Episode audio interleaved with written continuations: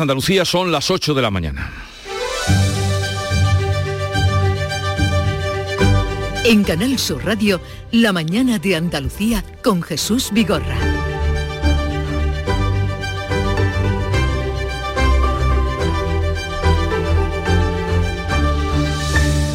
El enfrentamiento entre los jueces y el Ministerio de Igualdad, lejos de remitirse, recrudece por la aplicación de la ley de libertad sexual, conocida como la del solo sí es sí, que el Poder Judicial rechaza y la ministra Irene Montero mantiene. Sostiene la ministra Montero que la ley es buena y que son los jueces en su aplicación, por falta de perspectiva de género, los que están permitiendo que estén saliendo agresores sexuales a la calle amparándose en esta ley. Desde que entró en vigor se han conocido la revisión de decenas de sentencias por abusos y agresiones sexuales al haber cambiado la horquilla de las penas con la nueva ley de la libertad sexual. Mientras que los jueces defienden que es una obligación, que es su obligación, aplicar la ley y reducir las penas si es en beneficio del reo. Desde Igualdad al igual que la delegada del Gobierno contra la violencia de género, no lo ven así. A su juicio, la reducción de penas es respuesta de unos jueces machistas a los que habría que reciclar. Esta controversia del Poder Judicial y la ministra Irene Montero ha generado gran número de reacciones en todos los ámbitos. Pero tal vez la mayor contradicción estribe en que esta ley, que nació a consecuencia del caso de la manada de Pamplona, pudiera ahora rebajar la pena de uno de los condenados por tales hechos que ya ha pedido la revisión de su condena. De estas y otras noticias enseguida les damos cuenta. La mañana de Andalucía. Social Energy. La revolución solar ha llegado a Andalucía para ofrecerte la información del tiempo. Tenemos cielos nubosos o cubiertos en Andalucía, en su parte atlántica, también en el área del estrecho, con precipitaciones ocasionales más intensas y frecuentes en las sierras y después ya al anochecer. En el Mediterráneo van a predominar los cielos poco nubosos, no se descartan bancos de niebla durante toda esta mañana. Las temperaturas máximas suben, los vientos del oeste o suroeste van a soplar. En noviembre, Black Friday Social Energy. ¿Quieres descuentos de 200 euros en tu instalación o prefieres un cheque regalo en el corte inglés o Amazon? Ilumina tu hogar noche y día consumiendo tu propia energía. Tu instalación en 20 días hábiles con baterías premium. ¿Qué más puedes pedir? Estudio gratuito en el 955 44 11 11 o socialenergy.es y aprovecha las subvenciones disponibles. La revolución solar es Social Energy. Conectar con la Dirección General de Tráfico para saber cómo están las carreteras en Andalucía en este momento. Alfonso Martínez, buenos días. Buenos días. Hasta ahora en la red de carreteras de Andalucía les vamos a pedir precaución en Almería y tráfico lento en la 7 en Viator en dirección en Cádiz. Precisamente en Cádiz hay complicaciones de entrada por la CA33 en San Fernando. En Córdoba, dificultades en la 4 en el entorno del Arcángel en ambos sentidos y en Huelva en la 497 en Corrales en sentido a Huelva Capital. En Málaga, circulación intensa en la A7 en el Rincón de la Victoria en dirección a la capital malacitana y en San Pedro de Alcántara en ambos sentidos y tengan también especial precaución en, eh, Sevilla, ya que se ha producido un accidente en la ronda S30 en Parque Amate en dirección a Padre Pío y hay circulación lenta además de entrada a la capital hispalense por la A49 en Castilleja de la Cuesta y en la A376 a la altura de Quinto.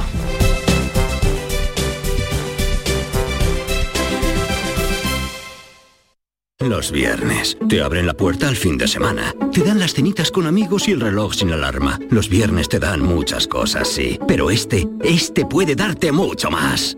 Con el nuevo cuponazo de la 11 podrás ganar 6 millones de euros y ahora también más de 400.000 nuevos premios. Y además si entras en cuponespecial.es podrás conseguir cientos de tarjetas regalo. Cuponazo Black Friday de la 11. Pídele más al viernes. Bases depositadas ante notario. A todos los que jugáis a la 11, bien jugado. Juega responsablemente y solo si eres mayor de edad.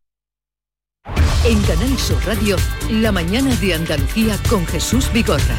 Noticias.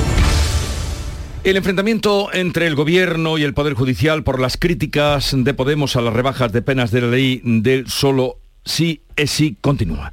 El órgano de gobierno de los jueces se ha mostrado duro y repudia los ataques que califica de intolerables. Paco Ramón. El comunicado del Poder Judicial no cita nombres, no los da, pero es clara que esa es una respuesta de los jueces a los ataques recibidos por la ministra de Igualdad y también por la delegada de Violencia de Género. Ataques que califican de intolerables. El Poder Judicial explica que la aplicación de la nueva norma, de esa nueva ley, ha provocado la reducción de la pena a agresores sexuales ya condenados, porque tienen carácter retroactivo esa reducción de penas y su aplicación se basa precisamente en un principio básico del derecho penal. Respuesta unánime desde las asociaciones judiciales que recuerdan que ya advirtieron de lo que ahora está pasando y podía pasar. Beatriz Galeano. Dicen que la polémica no se debe a una mala interpretación de la ley, son las palabras de Fernando Portillo, presidente del Foro Judicial Independiente. No es un problema de interpretación, porque eh, cuando donde ponía seis años pone cuatro, donde ponía eh, cuatro pone tres, donde ponía ocho pone seis, no hay que interpretar, es solo saber leer números.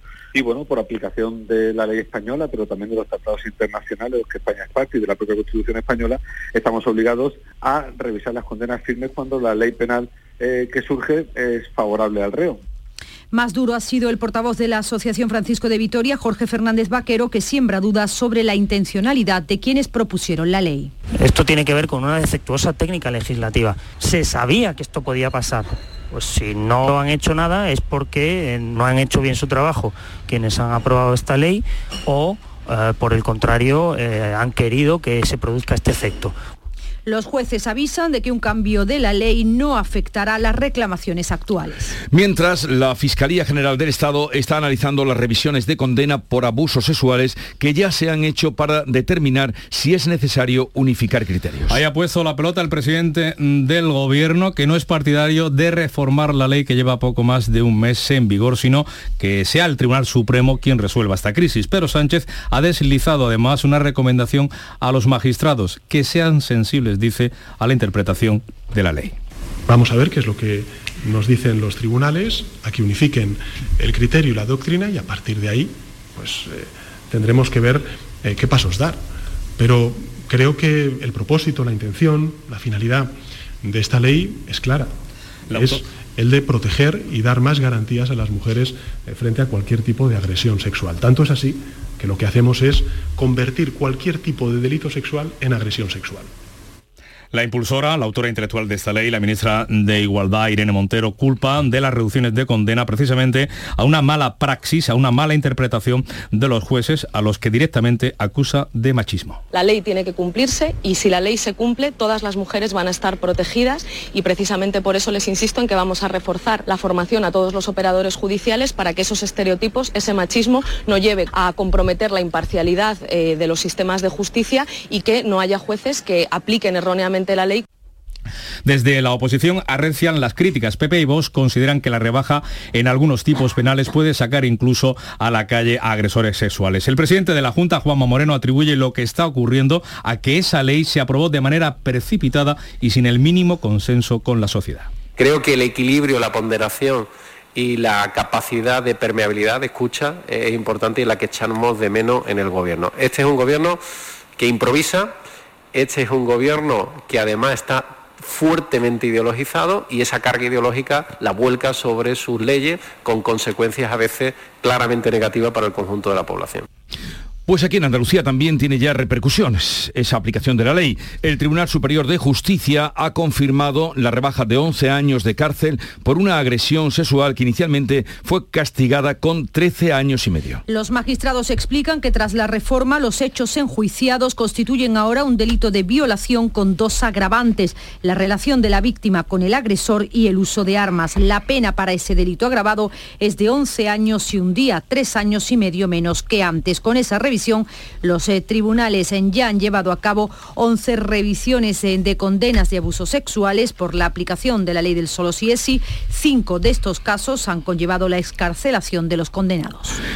Pero Podría ocurrir que esta ley, que el nacimiento, la génesis, está en los sucesos, los hechos de la manada, eh, ahora, con la aplicación de la ley, eh, pudiera haberse beneficiado uno de ellos en rebaja de condena. Vamos a saludar a el abogado Agustín Martínez, que es el abogado de los miembros de la manada. Agustín Martínez, buenos días. Hola, buenos días. Eh, con esta ley, la aplicación de la ley del solo sí es sí, eh, ¿podría beneficiarse alguno de los componentes de sus defendidos de la manada?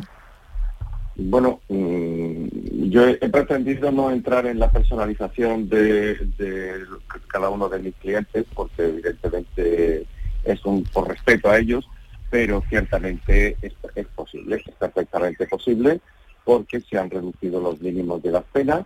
La sentencia que, en su día dictó el Tribunal Supremo eh, hacía la acotación eh, de referirse a que efectivamente se aplicaba el mínimo penal y habiéndose modificado el mínimo penal, pues eh, entiendo que es más favorable la aplicación de la norma actual, claro. ¿Y afectaría a uno, a dos o a todo el grupo? Bueno, en principio eh, afectaría exclusivamente a, a uno de ellos. ¿Usted piensa, eh, como abogado, abogado mm, eh, especializado en, penal, que hay una mala interpretación de la ley como señala la ministra eh, Irene Montero? No, no, para nada, para nada.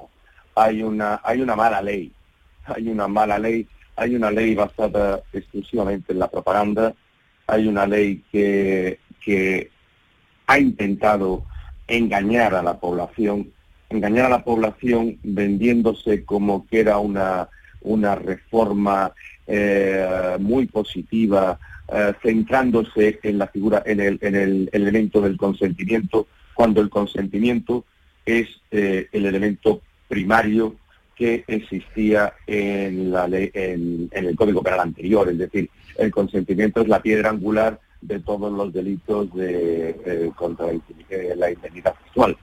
Por lo tanto, lo que se ha hecho es absolutamente absurdo. Mire, eh, simplemente es tan sencillo como preguntarle a la señora ministra por qué se han bajado los mínimos en los delitos, en todos los delitos. ¿Por qué se han hecho incluso desaparecer delitos? Algunos de los ejemplos que de las Ay, se nos ha modificado. Ah, no, perdón, que se nos había cortado la, comunicación. Señor Martínez. Ah. Sí. Eh, siga su discurso. Nos estaba diciendo que se habían bajado las penas y estaba argumentando que habría que preguntarle a la ministra. Sí, habría que preguntar a la ministra por qué se han bajado los mínimos de las penas. Es inexplicable. Mm, eh, no tiene ningún sentido. ¿Cuál es la causa por la que se han reducido todos los mínimos de las penas? A partir de ahí, ah, eh, lo que se plantea, incluso algunos se ha despenalizado alguno, algún tipo de delito. El profesor de inglés se va, ha salido a la calle, eh, la sentencia que hace referencia eh, de la Audiencia Provincial de Madrid, porque se ha despenalizado el delito. Simplemente, por más escandaloso que pueda resultar, se ha despenalizado el delito. Entonces, mm, evidentemente, no hay tribunales machistas en este país, no hay tribunales machistas, esas dos salas de las audiencias a las que se hace referencia están formadas por dos mujeres y un hombre. No hay interpretaciones sesgadas, sino simplemente es una mala ley. Eh, eh, por último, señor Martínez, ¿ha tramitado usted eh, el recurso ya mm, para beneficiar a su defendido de esta ley? Estamos, estamos en ello. Agustín Martínez, abogado de los miembros de la manada, gracias por estar con nosotros. Un saludo y buenos días. Uh, vamos a continuar, 8-13 minutos de la mañana, están en la tramitación, nos han dicho, y ustedes lo han oído, en la tramitación de ese recurso para beneficiar a su defendido de lo que le permite esta nueva ley. Sobre este asunto, eh, sobre este caso, un exmilitar de Barcelona ha aceptado, el asunto de la manada, ha aceptado una pena de dos años de cárcel, aunque no entrará en prisión, por difundir en un foro de internet imágenes del vídeo de la violación de la manada de los Sanfermines. La deberá indemnizar con 20.000 euros a la víctima. Mm, salía justamente, coincidencias, salía ayer esta sentencia. Vamos con otro asunto, cambiando, pero seguimos en terreno de tribunales y judicial, porque el Tribunal Supremo se suma al criterio de la audiencia de Sevilla e insta al expresidente de la Junta, José Antonio Griñán, a cumplir la pena de prisión por el caso de los seres. El alto tribunal responde así al incidente de nulidad que está tramitando en los plazos habituales, pero no suspende, de hecho, la ejecución de la sentencia. Mientras eh, continúa las reacciones políticas por este caso. La portavoz parlamentaria de los socialistas andaluces, Ángeles Ferriz, ha acusado al Partido Popular de cacería política para tratar de hacer una enmienda a la totalidad a los gobiernos socialistas de la Junta que quería borrar y enterrar el legado socialista de personas y servidores públicos honestos y que hoy lo que vamos a hacer es trasladarle el cariño ante la crudeza de una entrada en prisión que a nosotros nos parece completamente injusta. Los populares responden que el legado de Chávez y Griñán es eh, un legado de corrupción. Tony Martín asegura que nadie se alegra por la entrada en prisión de los condenados, pero insta al cumplimiento de las sentencias. Pero alguien que está condenado a la cárcel por la justicia tiene que cumplir su condena, porque si no, si los que son del PSOE se libran de la cárcel porque son del PSOE, entonces al final la justicia no es igual para todos en España. El portavoz de Vox, Javier Cortés, aplaude la decisión de los tribunales y emplaza a Juanma Moreno a hacer que los socialistas restituyan el dinero malversado. Hay que congratularse de que el señor Griñán entre en la cárcel, hay que exigir que no se produzca el indulto, exigir al presidente de la Junta de Andalucía que se pronuncie. Por cierto, que dirigentes socialistas se han ofrecido a acompañar a Griñán a la entrada en prisión cuando se produzca, aunque la dirección del partido en Andalucía se desvincula de esta iniciativa. Y vamos a hablar ahora de la cumbre del clima que se está celebrando en Egipto. Es la última jornada del presidente de la Junta en Samer Saik. Juanma Moreno se reúne esta mañana con representantes de Endesa antes de viajar hasta el Cairo. Allí se encuentra enviada especial de Canal Sur Radio, Inma Carrasco. Buenos días. Muy buenos días, Jesús. Es efectivamente la recta final de este viaje del presidente a la cumbre del clima. Hoy se va a reunir Juanma Moreno eh, con los representantes de Enel y de Endesa y va, a hacer también balance de estas tres intensas jornadas de... Mm, la cumbre del clima en Char el Sheikh, en las que ha compartido propuestas con los responsables de medio ambiente de varios países, también con empresas de energía renovables, con la FAO, con el Comité de las Regiones de la Unión Europea, recordemos del que es vicepresidente Juanma Moreno, en total casi una veintena de reuniones. Esta mañana, dentro de unos momentos, se va a reunir, como decimos, con responsables de Endesa y Enel. Aún quedan dos citas más antes de trasladarse hoy mismo hasta la capital egipcia, una con la de Medio Ambiente de Escocia y otra con la ministra de Medio Ambiente de Egipto, este país, una reconocida científica experta en desertificación. En torno a las 5 de la tarde un avión se va a desplazar a, va a desplazar a la delegación andaluza hasta el Cairo, donde va a culminar esta gira ya mañana viernes. Allí se va a reunir con inversores interesados en Andalucía, también con responsables de patrimonio del país.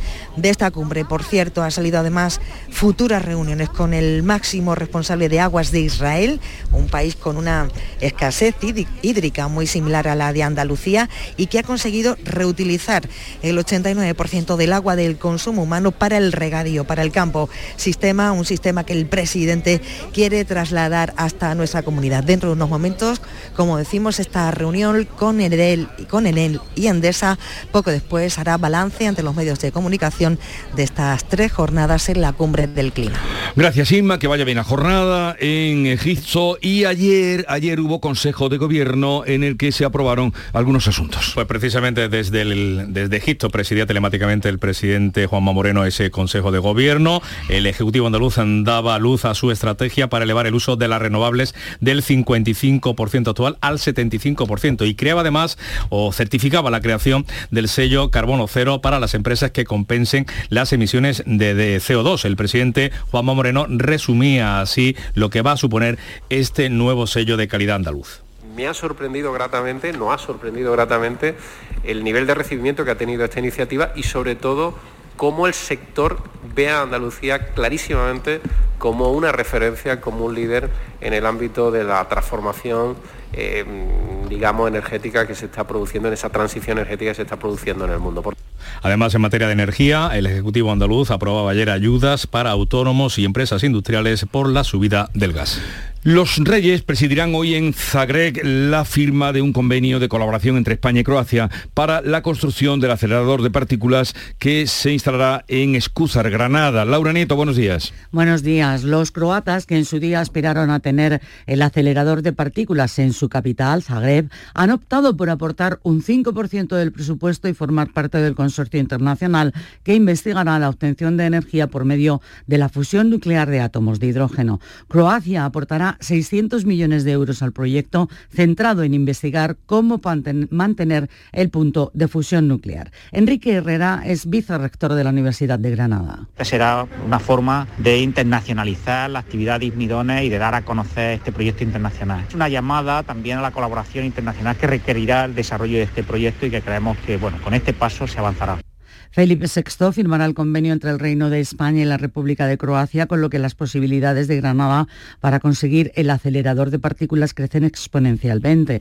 Granada aprovechará esta firma además para buscar nuevos socios internacionales. A la firma, entre los dos gobiernos, asisten representantes de países de la Unión Europea, Japón, Ucrania y Suiza. Y hoy, que es eh, cita, como tenemos todos los jueves, con Manuel Lozano Leiva, eh, nuestro divulgador científico, ya nos hablará de la importancia de instalar un acelerador de partículas, o ese en concreto acelerador de partículas, en territorio andaluz, en Escúzar. Los sindicatos sanitarios van extendiendo las movilizaciones en defensa de la sanidad pública, que ya se sigue en Madrid y Cantabria. En Andalucía será el próximo sábado 26 de noviembre. El presidente de la Junta se ha referido a ellas. Juanma Moreno pide serenidad recordado que en estas dos legislaturas el presupuesto en este ámbito se ha visto incrementado en un 40%. Ahí siempre pedí pues, una reflexión de serenidad y de diálogo y sobre todo de evitar eh, contagios que sean innecesarios o que no sean justos con el esfuerzo que está haciendo en este caso nuestra comunidad autónoma. Sin embargo, el Grupo por Andalucía ve riesgo de que la sanidad andaluza se pueda encaminar a una situación similar a la madrileña, así lo ha planteado Inmaculada Nieto lo que estamos viendo en Madrid es un poco el espejo de hacia dónde puede ir el Servicio Andaluz de Salud, que ya tiene problemas muy graves y que se pueden agudizar si efectivamente la referencia para su gestión cotidiana que tenga el Gobierno de la Junta sea la gestión que se hace de la, la sanidad madrileña. La OTAN eh, dice que el misil que cayó en, Polonia, en la frontera con Ucrania, era ucraniano, un misil defensivo, pero afirma que Rusia es la responsable total de la guerra. La Alianza Atlántica ha asegurado que no se trató de un ataque deliberado y también ha negado que Rusia esté planeando acciones ofensivas eh, contra la OTAN. Tanto Polonia como Estados Unidos y la misma OTAN afirman que no hay evidencias sobre la autoría rusa. Lo explicaba el secretario general de la Alianza, Jens Stoltenberg.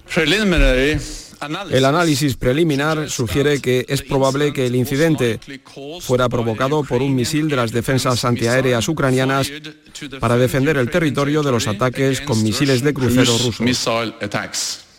No lo ve así Ucrania, que quiere acceder al lugar del impacto para examinarlo. Zelensky contradice a la OTAN y al propio presidente norteamericano Joe Biden y niega que el misil de Polonia sea ucraniano. Los republicanos se han hecho con el control de la Cámara de Representantes tras sumar al menos 218 escaños, una semana después de que se celebrasen las elecciones legislativas de medio mandato. En Estados Unidos, los republicanos han obtenido el asiento que necesitaban para arrebatarle a los demócratas el control de la Cámara Baja, lo que les va a permitir tener la iniciativa legislativa en el país. Hay que ver lo que tardan en contar los votos en Estados Unidos. falta el Senado. Hay que ver lo que tardan. Y todavía no han terminado. Son las 8.23 minutos de la mañana. La mañana de Andalucía. Esta Black Week Hyundai te regala tiempo. Porque si te llevas un Hyundai Tucson número uno en ventas en España, con todo incluido y con las mejores condiciones a tu medida, te ahorrarás mucho tiempo de espera. Black Week de Hyundai. Lo quieres, lo tienes. Condiciones especiales para unidades en stock. Más información en hyundai.es. En Conforama tenemos más Black a lo loco con descuentos extra en muebles y gran electro. Solo hasta el 22 de noviembre. Conforama. La tarde de Canal Sur Radio con Mariló Maldonado tiene las mejores historias y las más emocionantes. Un programa para disfrutar de la tarde, cercano, pendiente de la actualidad, con un café con humor, te escucho en tu radio. La tarde de Canal Sur Radio con Mariló Maldonado. De lunes a viernes a las 3 de la tarde. Más Andalucía, más Canal Sur Radio. En Canal Sur Radio, la mañana de Andalucía con Jesús Bigorra. Noticias.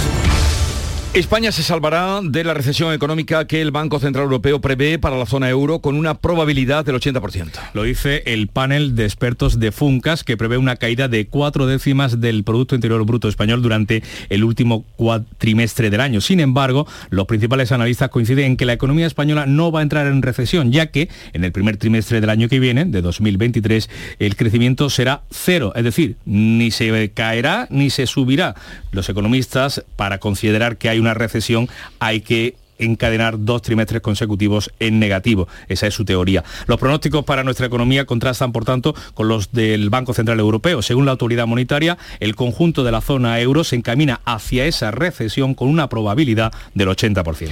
A pesar de esas expectativas de crecimiento, el Banco Central Europeo seguirá subiendo los tipos de interés sin un horizonte fijo. Lo ha indicado el gobernador del Banco de España, Pablo Hernández de Cos, eh, quien ha vinculado el endurecimiento de la política monetaria, la zona euro, con la evolución de la economía en el viejo continente pero sobre todo con la inflación a medio plazo. Tendremos que subir los tipos de interés eh, en más ocasiones. ¿Hasta qué punto? Hasta el punto que nos permita que la inflación converja hasta ese objetivo del 2% en el medio plazo. Y como digo, a ese respecto no hemos llegado al punto final para lograr ese objetivo. El nivel concreto, lo que en terminología inglesa denominamos el denominado terminal rate, es claramente incierto. El Gobierno prorrogará el decreto de sequía en la cuenca del Guadalquivir a partir del día 31 de diciembre. Así lo ha avanzado el delegado del Gobierno en Andalucía, Pablo Hernández, después de que la Junta lo haya pedido con insistencia por la gravedad de la situación. Prorrogarlo, evidentemente, toda vez que persiste de forma lamentable la situación actual.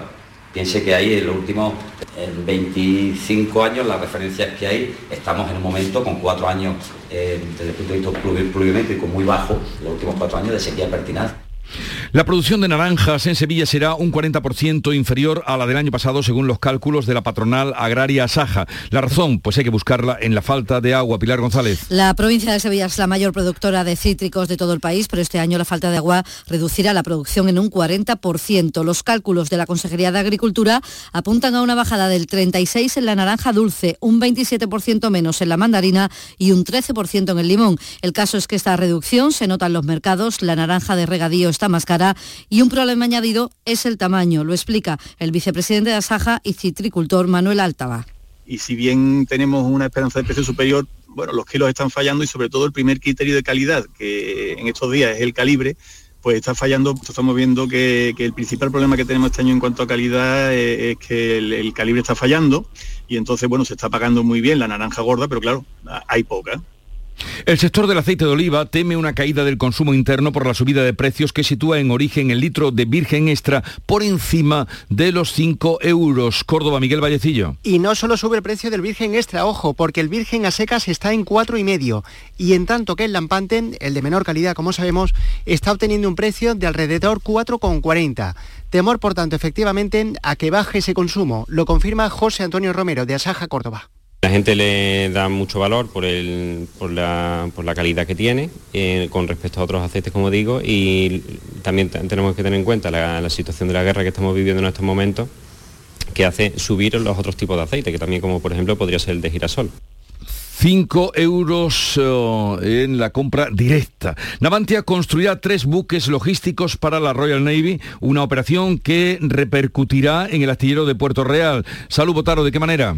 Diez años de carga de trabajo es lo que ha dicho la ministra de Fomento, María Jesús Montero, después de conocer esa construcción de tres buques logísticos para la Armada Británica, prueba también de la calidad de la fabricación en los astilleros de la Bahía Gaditana. La escuchamos. Este trabajo, unido a los que se avecinan para las energías verdes, permitirán la plena ocupación de los astilleros de Puerto Real, ni más ni menos que hasta 2030.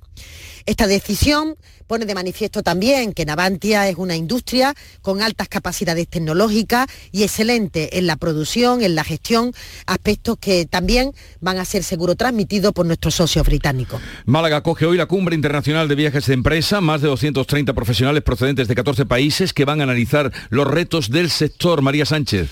Málaga está en el punto de mira de Europa para el turismo de viajes de empresas y es que tiene aeropuerto, tren de alta velocidad y centro de congresos, es decir, reúne las facilidades necesarias para que hagan posible realizar un viaje de empresas tal y como afirma Juan Manuel Fernández, presidente de la asociación. Málaga está en ascenso absoluto a nivel de realización de eventos, referente en Andalucía y en España y convirtiéndose también en un punto de mira para Europa importantísimo a la hora de celebrar también estos eventos.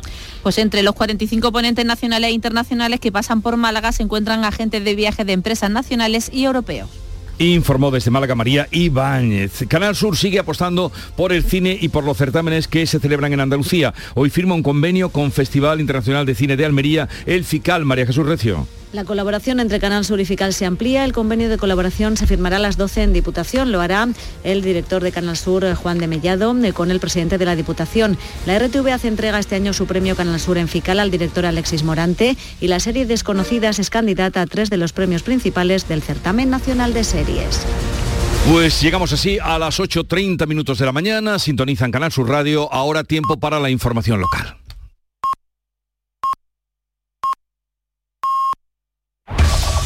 En la mañana de Andalucía de Canal Sur Radio, las noticias de Sevilla. Con Pilar González.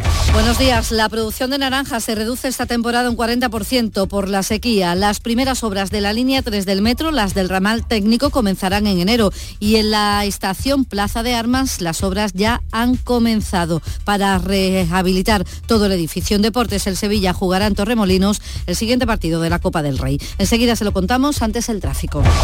Hay pequeñas retenciones en las entradas a Sevilla por el nudo de la Gota de Leche y también por las autovías de Coria, Utrera y en la de Huelva, que son ahora de dos kilómetros. También dos kilómetros en el centenario en ambos sentidos. En el interior de la ciudad, tráfico intenso en las avenidas de entrada. En cuanto al tiempo, hoy tenemos nubes, esperan lluvias, sobre todo al final del día. Las temperaturas suben, se espera una máxima de 24 grados en Sevilla y Ecija, 23 en Lebrija, 22 en Morón. A esta hora 18 grados en la capital. ¿Planeando salir de escapada o de fin de semana? Recuerda, hay otra Sevilla. Asómate a la provincia y disfruta de un turismo seguro en cada uno de sus espacios naturales, pueblos monumentales y alojamientos. Cambia de vistas. ProDetour Turismo de la Provincia, Diputación de Sevilla. Reciclos llega a tu ciudad. La nueva aplicación con la que podrás ganar premios solo por reciclar. Participa reciclando latas y botellas de plástico de bebidas. Cuida tu entorno y gana premios. Descárgate la aplicación Reciclos y empieza a formar parte del reciclaje del futuro. Ecoembes. La producción de naranjas en Sevilla será un 40% inferior a la del año pasado, según los cálculos de la patronal agraria Asaja. Además, la naranja se encuentran los productores este año con un problema añadido que es el tamaño. Lo explica el vicepresidente de Asaja, citricultor Manuel Altava.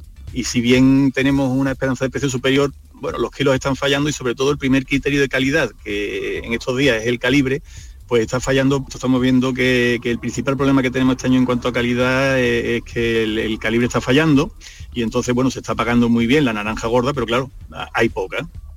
Las primeras obras de la línea 3 del metro comenzarán en enero. Son las del ramal técnico que unirán los talleres y cocheras con la primera estación. Y las obras en la estación Plaza de Armas ya ha comenzado, se está reestructurando todo el edificio. Se empieza por mejorar, una, hacer una mejora energética y también de accesibilidad. Esas obras tienen un presupuesto de un millón de euros y se ha licitado una segunda fase con 2,3 millones para acondicionar también la fachada, la cubierta y mejorar la estructura. Unas obras muy necesarias que estarán concluidas a finales de 2023, como dice la consejera de Fomento Marifran Carazo. Una intervención que va a venir a mejorar su imagen a ponerla a punto, modernizarla, adaptarla a las nuevas necesidades 30 años después, después de su inauguración, como saben, en el 92. Es por tanto, bueno, pues una primera intervención de importancia. El Pleno del Ayuntamiento de Sevilla aprueba hoy la recalificación de los suelos de la antigua planta de Altadis en Los Remedios, que dejará de tener un uso industrial y ya se podrá construir un gran centro de ocio y un hotel de lujo. También va a aprobar la nomenclatura de 23 calles de nueva formación en Palmas Arta Sur, en la zona de expansión de la ciudad, donde hay proyectadas 2.700 viviendas. También hay pleno hoy en la Diputación. Se va a aprobar los presupuestos del próximo año por una cuantía de 543 millones de euros. Y sepan también que más de 2.000 directivos están reunidos en el Palacio de Exposiciones de, Sevilla. Es el Congreso de la Asociación para el Progreso de la Dirección. Allí continúa en Fibes eh, la celebración del Salón Internacional del Caballo, SICAP, que espera hasta el domingo reunir a unas 250.000 personas. Deportes, Nuria Gaciño, buenos días. Buenos días, estamos a la espera de que se fije el día y la hora en la que el Sevilla dispute su, su, eliminatoria de la segunda ronda de la Copa ante el Juventud de Torremolinos en la semana del 21, 22 y 23 de diciembre. Una ronda en la que de momento, como saben, no entra el Betis, que en enero juega la Supercopa de España y que de momento está disputando varios amistosos en una gira por Sudamérica. Nueva derrota, la que ha sumado esta madrugada 5 a 0 ante el Colo Colo en un partido donde Canales tuvo eh, que ser sustituido al lesionarse. También con molestias está el sevillista Papu Gómez en la concentración de Argentina para el Mundial. De hecho, no jugó el amistoso ante Emiratos Árabes, todo lo contrario que Acuña y Montiel. Gracias, Nuria. En Laborales contamos que los sindicatos UGT y comisiones obreras han convocado esta mañana un paro de una hora con turno en Airbus, Tablada y San Pablo. Van a informar sobre las negociaciones que mantienen con la empresa para una revisión salarial. A esta hora 17 grados en Pilas, también en Utrera 18 en Sevilla.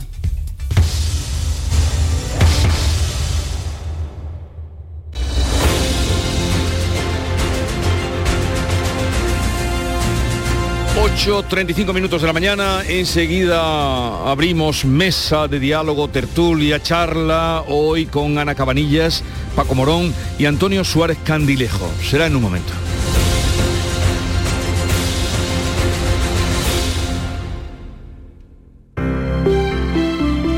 Buenos días. En el sorteo del cupón diario celebrado ayer, el número premiado ha sido 27.223. Serie. Serie 004. Hoy, como cada día, hay un vendedor muy cerca de ti repartiendo ilusión. Disfruta del día. Y ya sabes, a todos los que jugáis a la 11, bien jugado.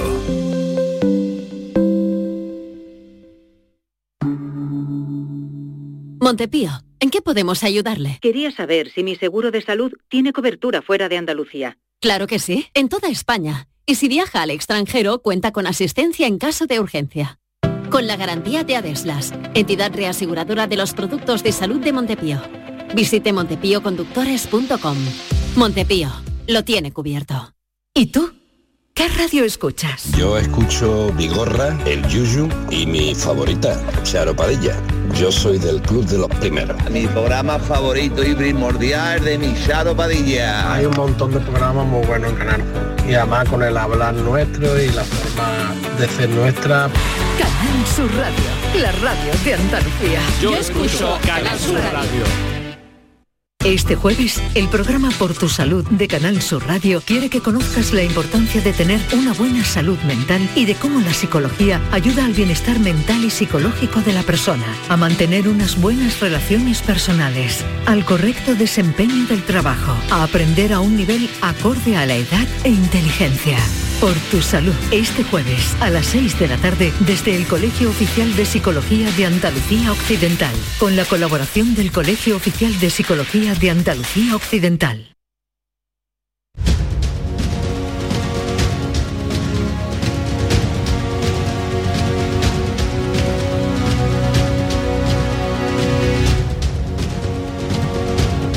En Canal Sur Radio, La mañana de Andalucía con Jesús Vigorra y con Ana Cabanillas de El Periódico de España. Ana, buenos días. Buenos días, Jesús. ¿Qué tal? Muy bien, muy bien, pues aquí en Madrid, eh, echando de menos aquello, como siempre, ya lo sabes. la añoranza, la querencia. Eso está bien. Eh, en Huelva, en los estudios de Huelva, Antonio Suárez Candilejo, director de Huelva Hoy, Telonuba. Buenos días, Antonio. ¿Qué tal? Buenos días, aquí estamos. ¿Llueve por ahí? No llueve, ayer llovió una milla, hoy eh, nubes, pero bueno, en fin, que no llueve, que no llueve. Bueno, por aquí tampoco, aunque está nublado. Aquí está con nosotros Paco Morón, delegado de Europa Press Andalucía. Buenos días, Paco. ¿Qué tal? Buenos días. Eh, hay un tema que quema. A ver cómo el empezamos. tema que quema.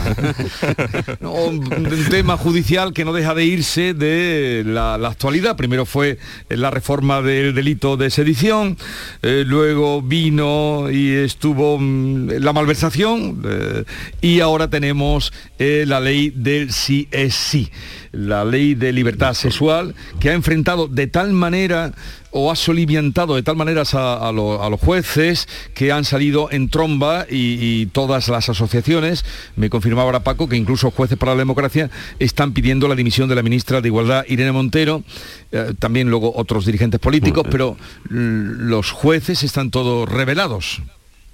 Eh, Pero pidiendo la dimisión de esta señora, mm, a mí no me sorprende en absoluto este auténtico despropósito, pero ella no es la culpable. O sea, eh, eh, esta ley eh, que lleva un mes en vigor fue aprobada mediante Consejo de Ministros, tan responsable eh, como ella, entiendo que es el presidente del gobierno Pedro Sánchez, que ayer, por cierto, se puso del lado de Podemos.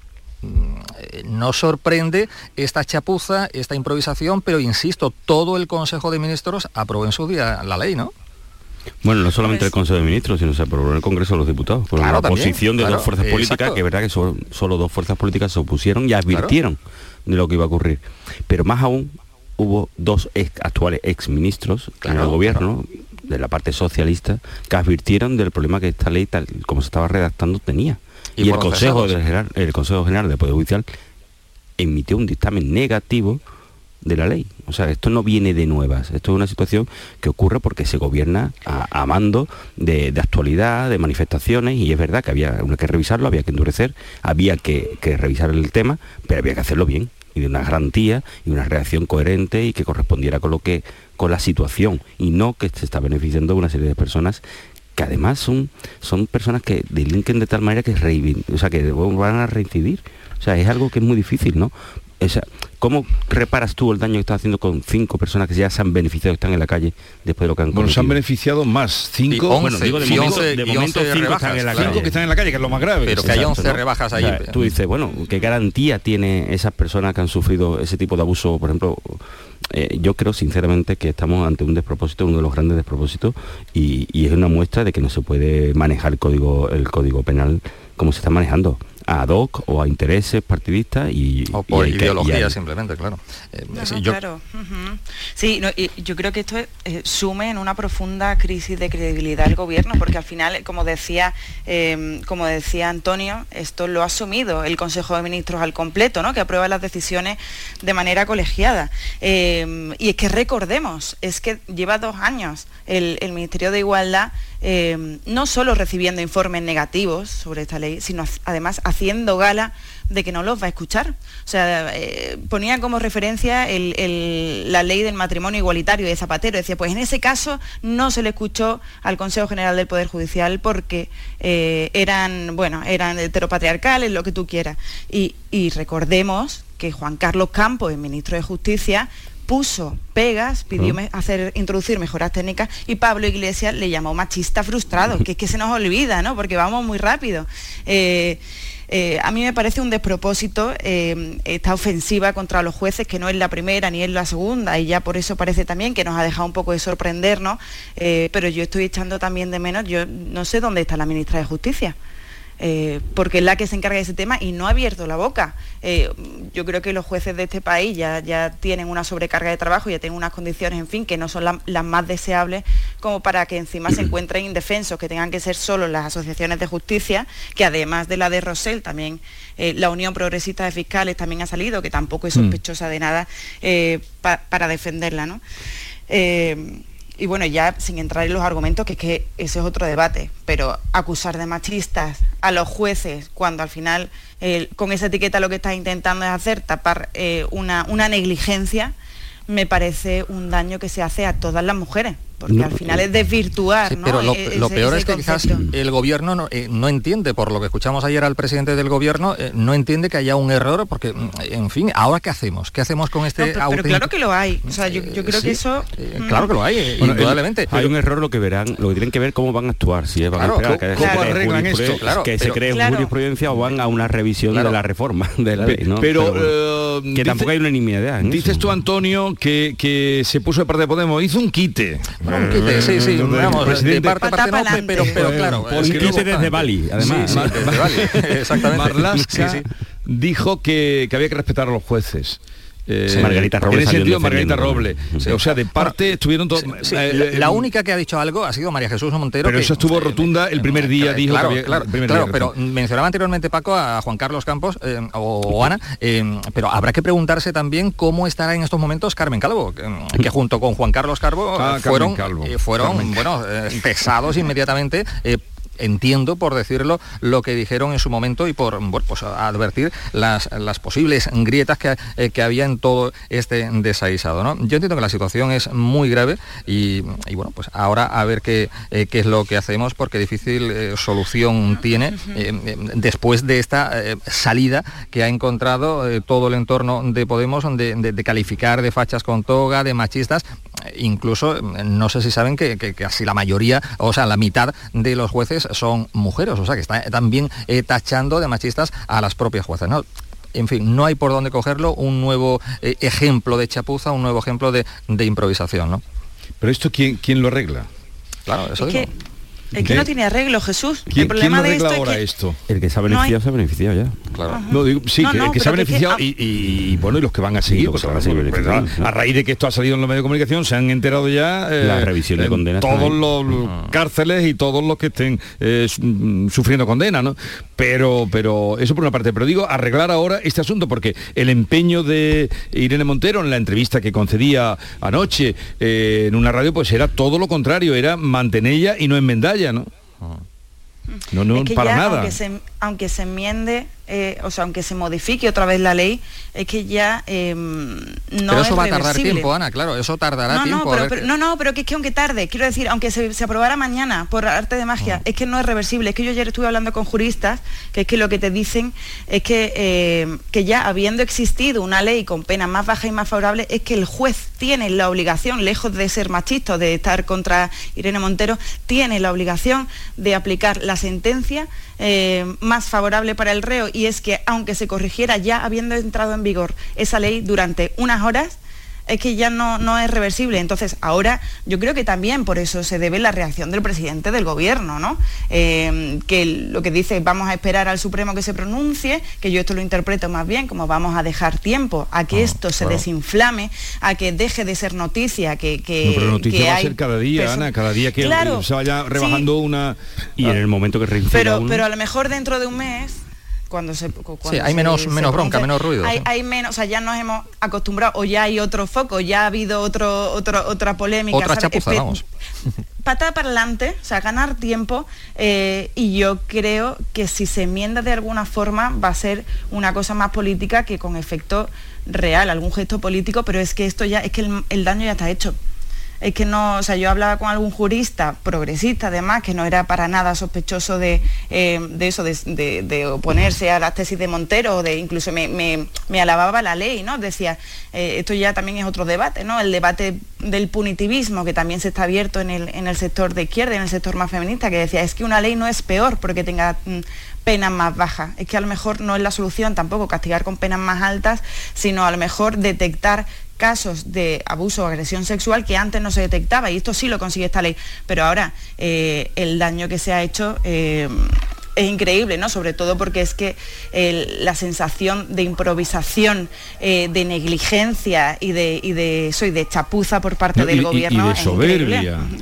La soberbia es la reacción. la reacción es de soberbia, es de, de- de- de una persona que sus propios errores no los asume y no, no entiende, por lo tanto no lo va a corregir y lo que hace es eh, culpar a todos los demás, a todos los que tienen alrededor de, de como no piensan como ellos, pues son fachas. Eso, eh, Y hay una parte del gobierno que, que entiende que cada vez que no se piensa como ellos o se discute cualquier decisión, se es un facha. Sí, pero en favor, mm, como decías tú, la ministra de Justicia no la hemos oído todavía, donde vaya indudablemente le van a preguntar, no sabemos qué agenda tendrá, pero el gobierno, mm, la parte socialista del gobierno, mm, no ha dado muestras ninguno de Bueno, ponerse de parte de, de Irene Montero, el Ministerio de Igualdad. No le El están- presidente sí, el presidente ha dicho que de momento la mejor decisión es esperar a ver Claro. si se crea doctrina y a ver qué pasa con el Supremo. ¿no? Y Está en esa tesis entrevista- más, ¿no? La entrevista que dio anoche Irene Montero, eh, decía eso, ¿no? O sea, se refería al presidente, yo creo que lo mencionó hasta en cuatro ocasiones, diciendo, y el presidente está comprometido, me consta, yo comparto sus declaraciones, claro, porque al final Pedro Sánchez no puede meterse en ese jardín en estos momentos, Pedro Sánchez va a debatir, o sea, se van a votar las enmiendas a los presupuestos la semana que viene y lo que vemos es que Pedro Sánchez está más preocupado por eh, mantener la mayoría que le sostiene en el poder eh, que por los efectos reales que, que, lo que su gobierno hace tiene en la calle. ¿no? Eh, estamos con esa lógica de dinámicas internas, de equilibrio de mayoría, que es que Pedro Sánchez está atado de pies y manos y no mm. puede montar ahora una, una batalla dentro del gobierno porque le puede estallar.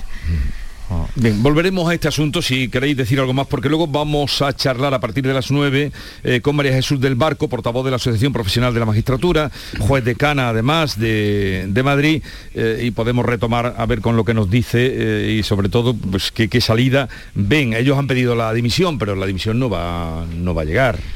Pero es que dimisión, sí.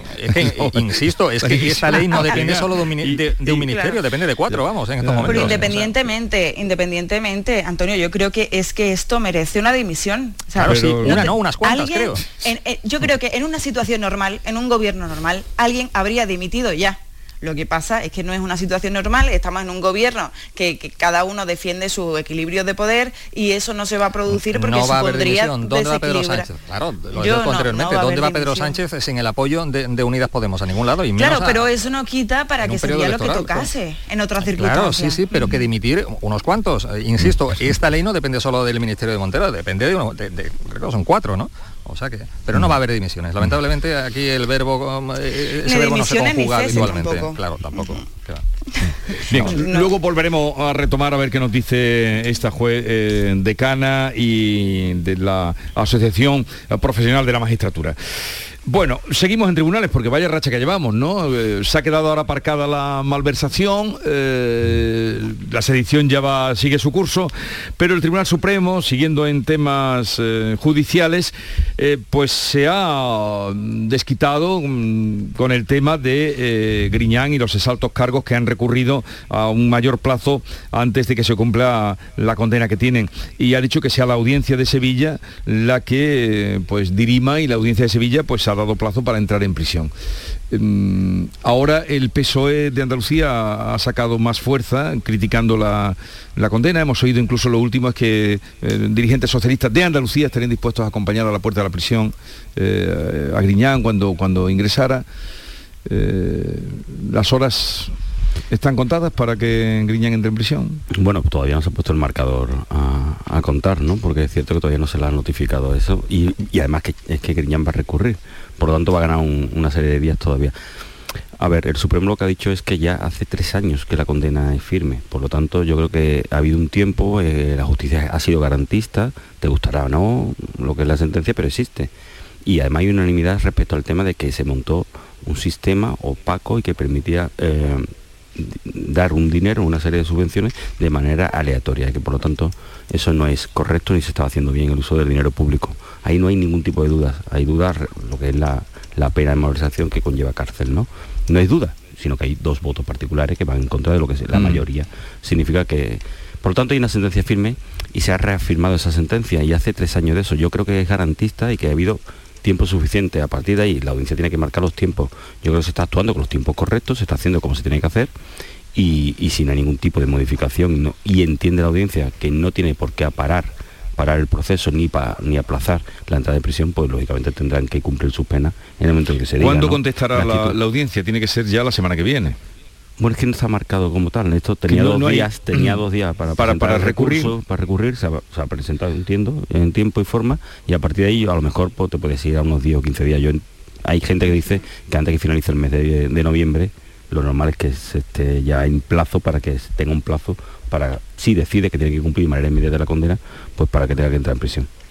A lo, lógico, perdón, sí, bueno, que lo, solo en cuanto a plazo, lo lógico sería que Riñán esperase, ¿no? A, que se estuviera a punto de agotar ese tiempo para presentar el recurso, para ganar días eh, y que responda cuanto antes la audiencia de Sevilla eh, y ya ahí eh, esperar o sea, a ver si, el Tribunal Supremo resuelve también el recurso que tiene pendiente eh, y se puede eh, y se puede escapar, aunque ya parece que, que, el reloj va en su contra y que se le van cerrando puertas. Yo cada vez veo más, más probable que Griñán entre, no sabemos por cuánto tiempo, porque también hay un indulto pendiente de resolver, eh, pero todo apunta a que va a entrar. Eh, aquí se, hay un carril paralelo, ¿no? que es su situación personal, tiene casi 80 años, también está en una situación personal. No le pongas, no sí, le pongas sí, tantos años, eh, Ana. No, tiene 76. No tiene 70, 76, bueno. bueno. Camino, va camino. Es, ese es el argumento que él también, ha, que él, que él también eh, dispuso para pedir el, el indulto, ¿eh? o sea que tampoco le, le, hace, le hace mal esto de subirle un poco la edad, pero bueno, que, que, que al final de toda una situación eh, difícil, lo personal, pues, pues tiene un, una depresión, tiene, entonces eh, yo casi, sí que es verdad que fue el autor de, eh, el, el, autor de, bueno, el autor no, ¿no? El, uno de las personas que permitieron el mayor caso de corrupción de la, de la historia del, Partido Socialista. Eh, pero bueno, yo creo que, que va a entrar y, y, ya las puertas se van cerrando y es muy difícil que, que se libre. ¿no?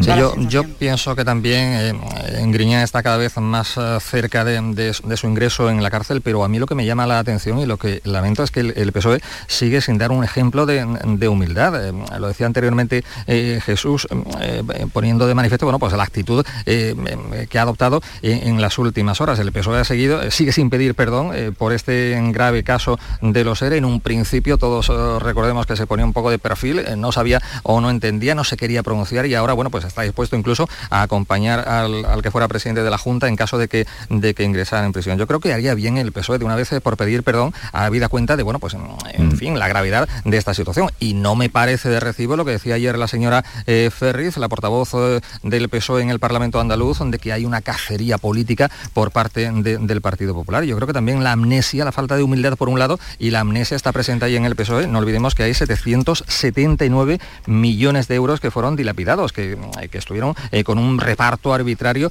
y sin control. Eh, lo que decía anteriormente Ana, o sea, la gravedad del caso de los ERE, eh, nadie la pone en tela de juicio, pero parece que en este caso, bueno, pues el PSOE se olvida de este asunto. Y, y ya digo, lamento que siga sin pedir perdón. Pero el PSOE ha subido ahora el tono, porque la, claro, las palabras ayer de Ángeles Ferri, hablando de cacería política eh, para hacer una enmienda a la totalidad y tal, lo que ah. dijo ayer, eh, ha subido el tono. A lo mejor también, no sé... Eh... Han cambiado, o sea, aquí sí. la estrategia ha cambiado y es verdad que al Partido Socialista durante estos meses estaba un poco viéndolas venir, ¿no? No, no, no tomaba el pulso político, ni, ni en ese tema ni en todo, ni en el resto de temas.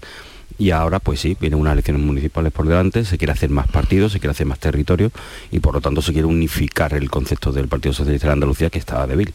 Y, y, han cambiado esa estrategia y por lo tanto lo que están saliendo es a defender a los suyos y a los suyos. Sí, pero y a partir de ahí, bueno, pues vamos a ver cómo va, cómo va esa estrategia, ¿no?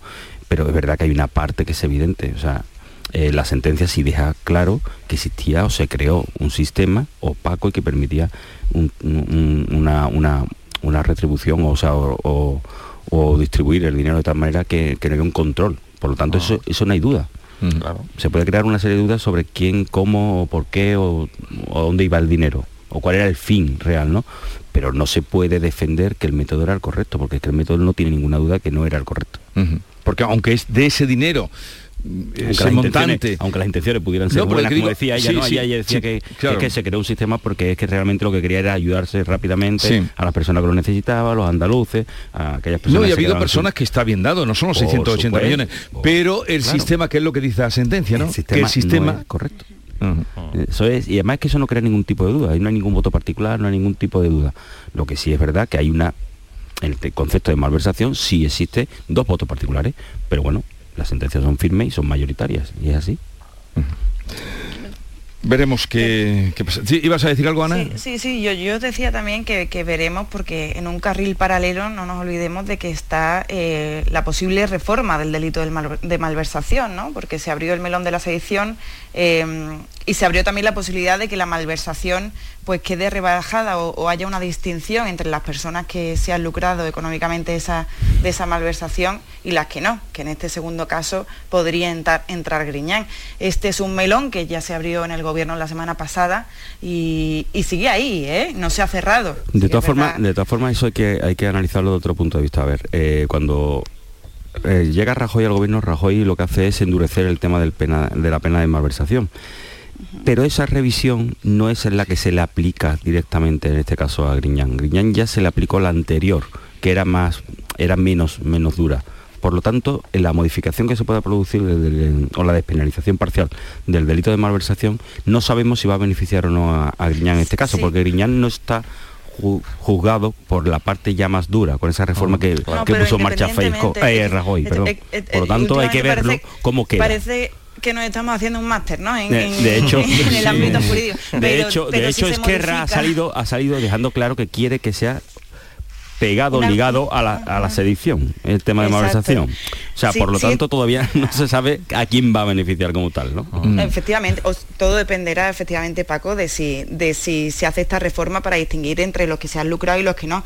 Pero si hay alguna mínima reforma de la que Griñán es susceptible de beneficiarse, se va a beneficiar, porque estamos en la misma, que es que todo lo que pueda beneficiar pero Griñán, y, cualquier persona. Efectivamente, claro, Griñán y cualquier persona, que todos tienen derecho a, a beneficiar. Claro, pero, pero, pero ahí voy, eh, que por mucho que se hubiera jugado por, una, por un código anterior que no fuera tan duro como el que había... Eh, bueno, pero es que al final estamos haciendo política ficción, porque no sabemos, primero que no sabemos, no sabemos cómo es, qué conlleva la enmienda que va a presentar Esquerra, ¿cuál ha dicho que no, va a presentar? No lo sabemos, y Esquerra es verdad mm. que ha dicho que quería una reforma jurídica precisamente para sacudirse... Ad hoc, solamente para los, los, actores del, del proceso, del proceso, nada más. En fin, vamos, estamos llegando a las 9 de la mañana en conversación con Ana Cabanillas, Paco Morón, Antonio Suárez Candilejo y a las 9 haremos un repaso de la actualidad que les venimos contando desde las 6 de la mañana aquí en Canal Sur Radio.